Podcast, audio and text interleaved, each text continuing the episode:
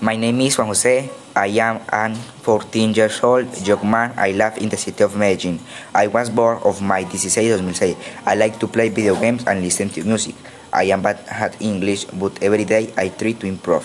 I am keen, sharp, hardworking, and with great interest to be a man of great intellect every day to study the system that governs society.